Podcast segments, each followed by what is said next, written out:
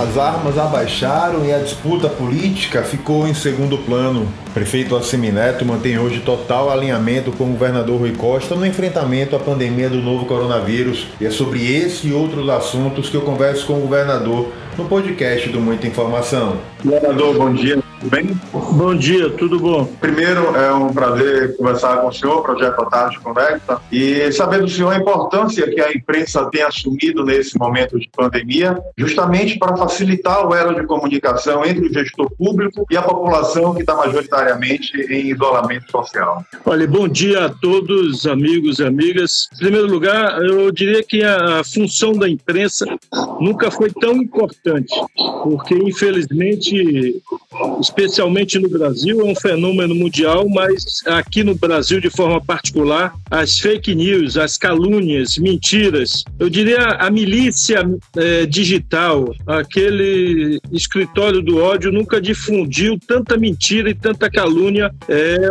acabei de responder uma mensagem caluniosa, um áudio calunioso que está circulando na internet pedindo às pessoas que não usem máscaras, porque as máscaras são vêm da China contaminada para contaminar o planeta. Quer dizer, coisa. Eh, eu respondi, infelizmente, tem pessoas que não têm nenhum amor ao próximo, não têm nenhuma compaixão humana, é, nenhum sentimento de humanidade e nenhum sentimento cristão de respeito às pessoas. Mesmo numa crise de saúde global, planetária, que atinge todos os países do mundo, é, as pessoas não têm respeito pelos outros seres humanos e usam da mentira, da calúnia, da difamação. Então, instrumentos de comunicação como o Grupo à Tarde, como outros veículos, é fundamental para restabelecer a verdade dos fatos, é, mesmo que muitas vezes contraditórias opiniões. É, é natural que tenhamos numa crise dessa, quando se conhece pouco da, do vírus, tenhamos muitas opiniões e algumas delas sejam divergentes. O que não se pode é admitir a calúnia, mentira, difamação por grupos organizados e o STF, inclusive, resolveu abrir uma investigação porque alguns deles resolveram atacar, inclusive, a democracia e as instituições, financiado, me parece, por grupo, alguns grupos empresariais. Eu espero que o STF, que a Justiça, consiga encontrar os autores que estão financiando e praticando esses crimes.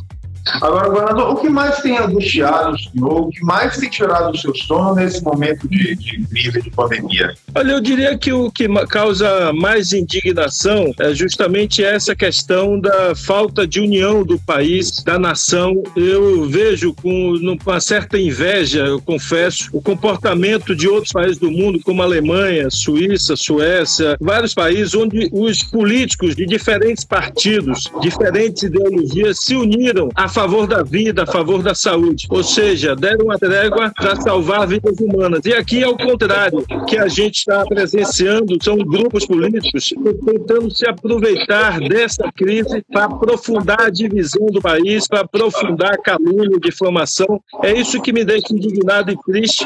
E do ponto de vista da preocupação com a vida humana, me preocupa muito não ter recebido até agora os equipamentos que nós compramos, não ter recebido do Ministério os insumos, os equipamentos prometidos e não ter até o dia de hoje o credenciamento dos serviços que foi assumido também pelo Ministério. Eu espero que isso seja resolvido o mais rápido possível. O governador de São Paulo, João Dória, ele já começou a apresentar um plano de saída gradual da quarentena. Esse cenário aqui na Bahia é diferente, mas o já sinalizou que a cidade tem menos de 15 dias, ou tem mais de 15 dias sem novos casos, vai começar a ter uma mudança agora agora nesse rigor do isolamento. Explica para as pessoas, de modo geral, como o senhor vai conseguir administrar essa situação. Olha, a, na Bahia, desde o início, uh, uh, 60 dias atrás, que nós adotamos uma posição e, e mantivemos essa posição até hoje. Ou seja, a Bahia é um estado continental, a Bahia é do tamanho da França, exatamente as mesmas dimensões do, da França. Então, desde o início que eu tomei a decisão de não estadualizar e não uniformizar as medidas de proteção social, as medidas de restrição. Por quê? Porque não faz sentido uma cidade, às vezes, que está 300 quilômetros da outra, você adotar a mesma medida, quando uma tem caso positivo e a outra tem zero caso positivo. Então, desde o início, nós adotamos, do ponto de vista estadual, um planejamento e ações seletivas. Para usar o termo cirúrgico, utilizamos é, medidas cirúrgicas para ir graduando as medidas a serem adotadas. Então, nós fomos suspendendo transportes intermunicipais das cidades que foram apresentando casos positivos, fomos recomendando é, fechamentos progressivos. Então, uma cidade que já tem mais de 14 dias sem caso positivo, que é o tempo do vírus. Por que, que 14 dias? Porque está provado cientificamente a nível internacional que o máximo de dias que uma pessoa pode transmitir, se ela não tiver ainda doente, internada, a doença são 14 dias. Após 14 dias, ou ela está muito doente, está internada, ou ela já é, se livrou do vírus. Por isso, nestes casos, a gente recomenda que os municípios possam flexibilizar as medidas, ficando a critério de cada prefeito o ritmo da flexibilização. E, ao contrário, municípios, ontem fizemos nesses últimos dois dias duas reuniões, uma com a região de Ilhéus Itabuna, no sul do estado, e outra com a região ontem de Jiquié e de Piauí. E hoje farei uma reunião com o Extremo Sul. E nós adotamos essa recomendação e alertando os prefeitos que estão tendo casos diários ou dia sim, dia não, que, por favor, não diminuam a restrição. É, especialmente na região sul, nós estamos com a taxa de crescimento muito alta, em torno de 20%. E não é sustentável uma taxa dessa, nós podemos ter um colapso rapidamente se continuar com aquele crescimento de 20% no sul do estado. Então, as medidas, portanto, têm que ser proporcionais ao que está acontecendo em cada cidade. Não faz sentido eu adotar a mesma medida do sul do que lá no norte. Tem cidades no norte é, que ficam a 1.500 quilômetros, 1.100 quilômetros, que não tem nenhum caso registrado. Então, não faz sentido adotar a mesma medida nas duas cidades. Existe possibilidade de adotar uma medida mais severa para as cidades da região sul, sobretudo Ilhéus e Itabuna, diante do número e da expansão da doença lá? Sim, é possível na medida em que a gente não consiga reduzir. Nós fizemos essa reunião anteontem, ontem, e é, vamos intensificar a comunicação, a fiscalização, colocamos os bombeiros na rua para poder ajudar com os, os, carros dos bombeiros, chamar alerta, pedir para as pessoas irem para casa, para as pessoas usarem máscara. Então é preciso que as pessoas levem isso a sério. Nós estamos vendo o que está acontecendo lá no Amazonas.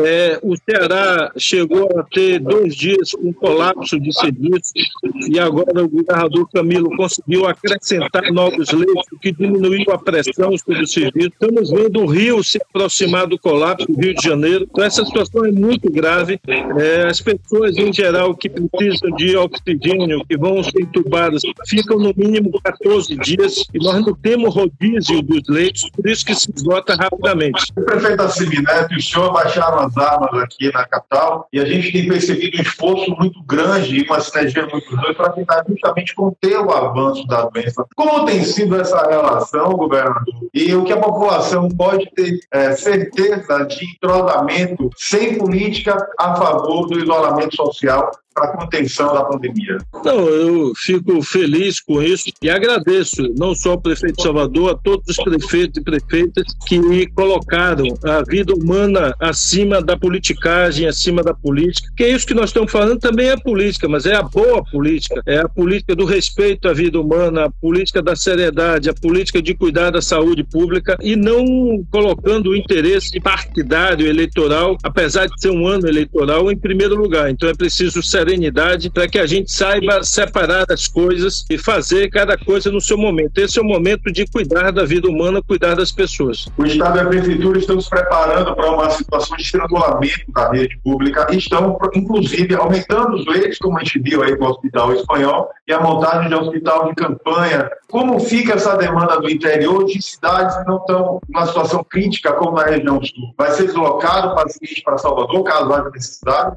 Não, nós temos contra contratação de unidades no, no, no interior. É, nós estamos montando, inclusive, com a parceria da Suzano, por exemplo, uma ampliação do Hospital de Teixeira para montar é, leitos de UTI lá em Teixeira de Freitas. Temos é, uma UPA é, contratada em Porto Seguro para atender a população temos o hospital de Camacan, que nós abrimos uma fundação para atender ali.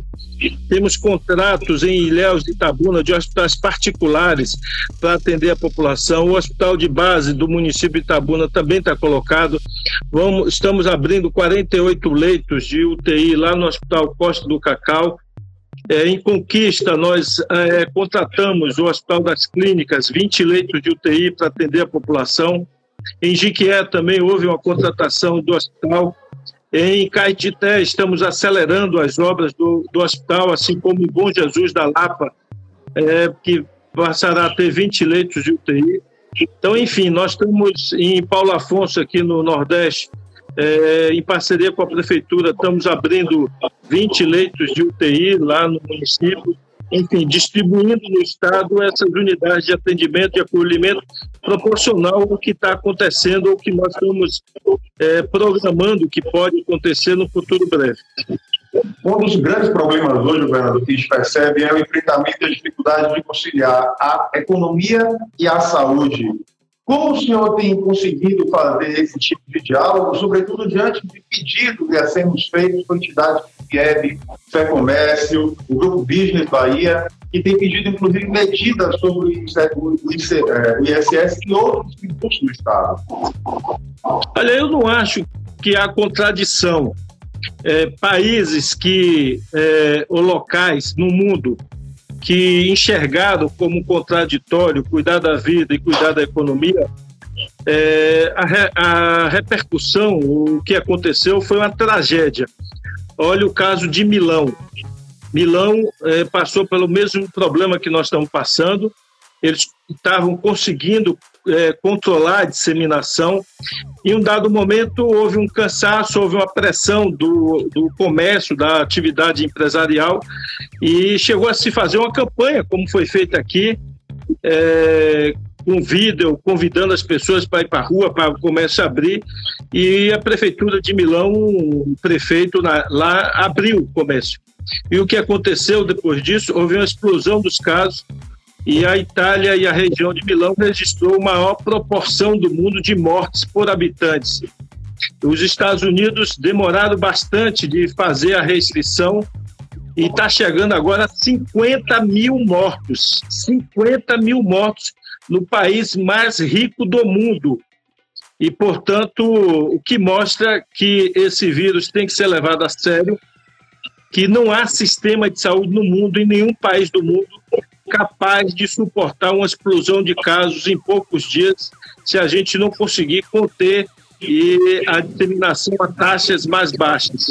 Então, nós não queremos ver as imagens que estamos vendo nos Estados Unidos com caminhões frigoríficos parados junto aos hospitais, como se fosse uma linha de produção, os cadáveres saindo do hospital e entrando no frigorífico para ir para o cemitério. Então, nós não queremos essa imagem aqui e, por isso, estamos pregando que, por exemplo, o uso disseminado das máscaras em países asiáticos, como a Coreia, como a China, o, e a legislação é diferente, o marco legal é diferente, eles conseguem rapidamente é, impor, determinar que toda a população use máscara. E com isso eles conseguiram rapidamente conter a disseminação do vírus. Com disciplina, com respeito à doença, é, rapidamente eles conseguiram é, conter. E nós aqui, como nosso marco legal é diferente, a gente tem extrema dificuldade para poder implementar essas ações. Então é preciso que todos possam ajudar, inclusive eu faço um apelo aqui ao Grupo à Tarde, que ajude também, continue ajudando a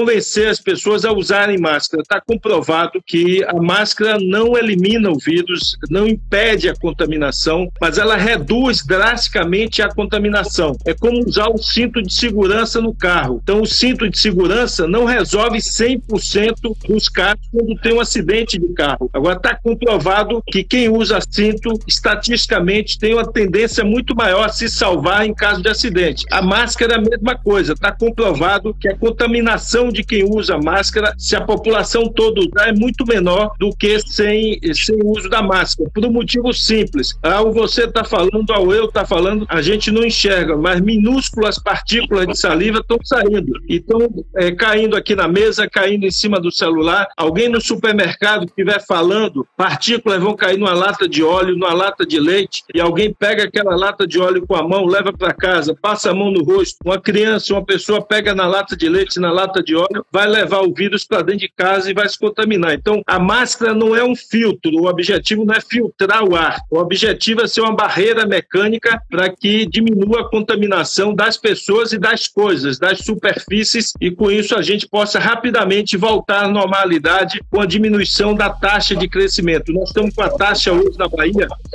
média de 9%. É uma taxa alta, até porque ela está concentrada em alguns locais. Então, ela é muito alta, considerando que nós só estamos hoje com casos ativos em 26, 27, desculpe, 86, 87 municípios. E temos 23 municípios que já tiveram o caso, mas já passaram de 14 dias. Agora, governador, essas ações todas elas têm um custo elevado e, pelo visto, o governo da Bahia não tem tido apoio federal como era esperado nesse momento de crise. O senhor vai precisar fazer dinheiro e fazer caixa para poder continuar mantendo as ações aqui na Bahia. Como anda a questão da utilização dos 25 bilhões de depósitos judiciais e os 20 bilhões de precatórios da dívida ativa que podem ser utilizados aí para poder garantir financiamento e aí oxigenar os campos da, da Bahia. Olha, nós estamos inclusive conversando com os deputados federais, com os senadores. A Câmara votou um projeto importante e está no Senado. O Senado está negociando alterações ou um novo formato. O importante é conceber que todos os países do mundo, todos, sem exceção, os governos federais, que é quem tem capacidade de fazer política econômica,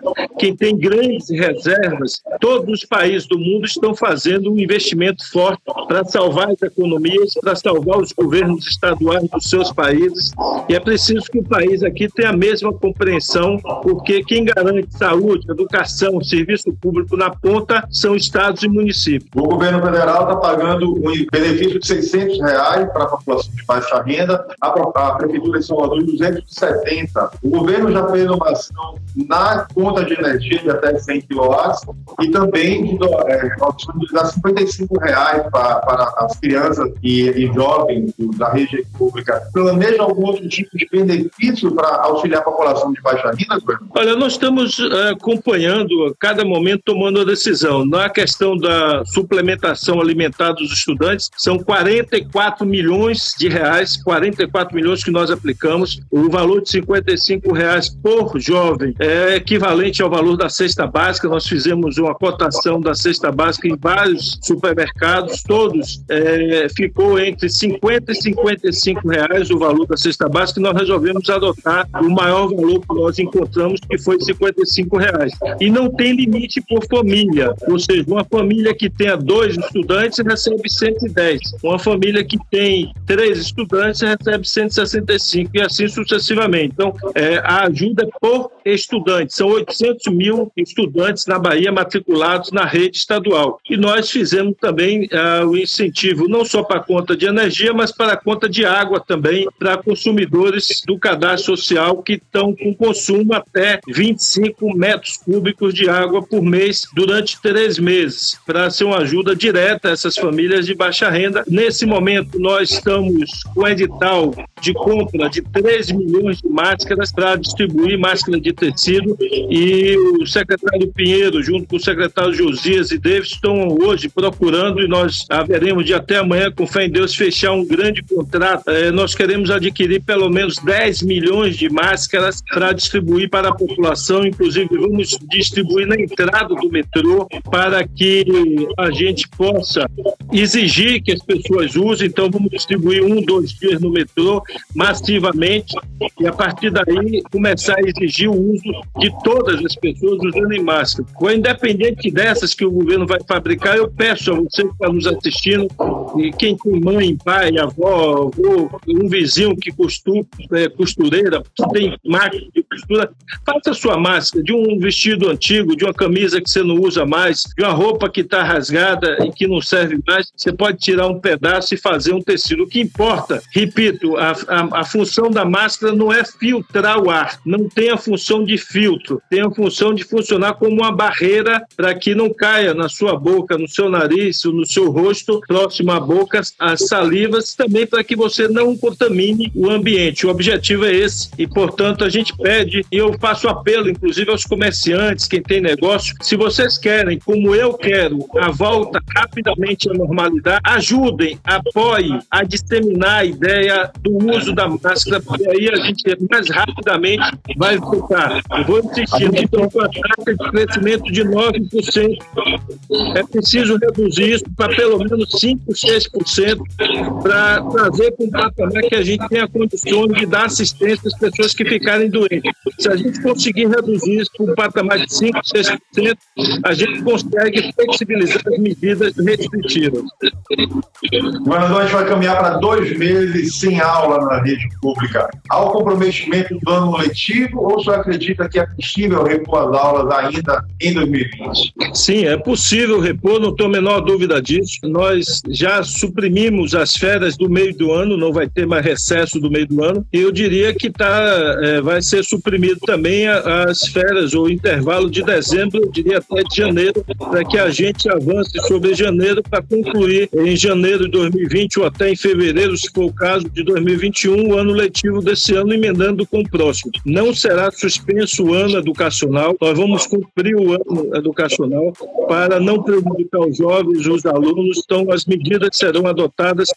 É por isso que nós estamos precisando reduzir essa taxa um patamar pelo menos 5, 6%, para que a gente possa programar o reinício das atividades, reinício de aula. Pra, é, o que nós queremos é voltar à normalidade, mas alguém que tem amor ao próximo e que tem responsabilidade só pode fazer isso com taxas de contaminação que a gente garanta assistência médica para quem ficar doente. E com taxa de 9, 10%, nós não temos capacidade de oferecer isso. Então, mantida a atual taxa de 9, 10%, entre 20 e 30 de maio nós entraremos em colapso é, a oferta de UTI na Bahia. Se eu conseguir montar todas as UTIs que estão programadas, se todos os equipamentos chegarem, mesmo assim, até o final de maio, mantida a atual taxa, nós entraríamos em colapso a oferta de UTI. Então, não é possível é, manter essa taxa e, e flexibilizar é, as atividades. Então, por isso, o, o, desafio do senhor de tentar, de forma insistente, convencer as pessoas a fazerem, a darem parcela